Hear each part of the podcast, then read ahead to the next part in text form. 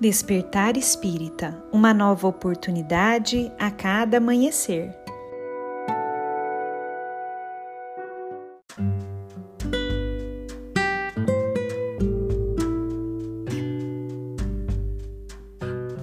Sejam muito bem-vindos, amigos queridos, para mais um Despertar Espírita. Meu nome é Lívia e hoje eu trouxe um texto para nós refletirmos que foi publicado no periódico Reformador em junho de 1962, um texto de Emmanuel psicografado por Chico Xavier e que se chama Agradeçamos Sempre. E lá, Emmanuel nos diz o seguinte: Muita gente pergunta como se pode render graças a Deus pelas dores que sacodem a vida. Entretanto, basta leve reflexão para que venhamos a reconhecer a função renovadora do sofrimento. Atravessaste longo período de enfermidade, da qual te refazes dificilmente. E se ouvires a própria consciência, perceberás que a moléstia física foi socorro valioso para que te não arrojasses a tremendas lutas de espírito. Foste surrupiado na vantagem financeira que te colocava em destaque no trabalho que te assegura a subsistência. E se meditas severamente no assunto, observarás que a suposta humilhação te livrou de compromissos perigosos e arrasadores.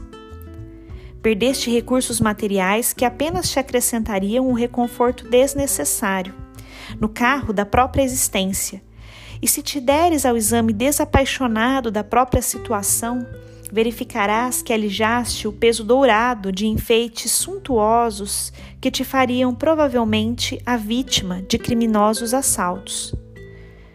Amargaste a deserção do amigo, em cujo afeto depositavas a maior esperança, e se estudares a ocorrência, com plena isenção de ânimo, concluirás que o tempo te libertou de um laço impróprio que se transfiguraria talvez no futuro em pesado grilhão.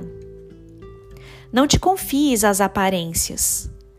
Louva o céu azul que te imprime euforia ao pensamento, mas agradece também à nuvem que te garante a chuva, mensageira do pão.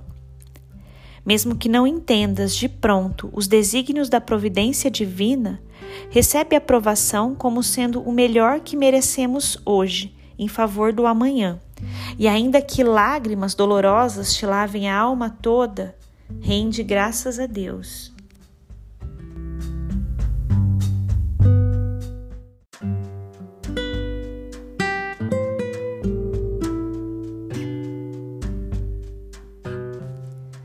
Neste texto, em que Emmanuel nos convida a refletirmos sobre a importância dos momentos em que a dor nos visita, somos também convidados a refletir sobre a questão da nossa fé.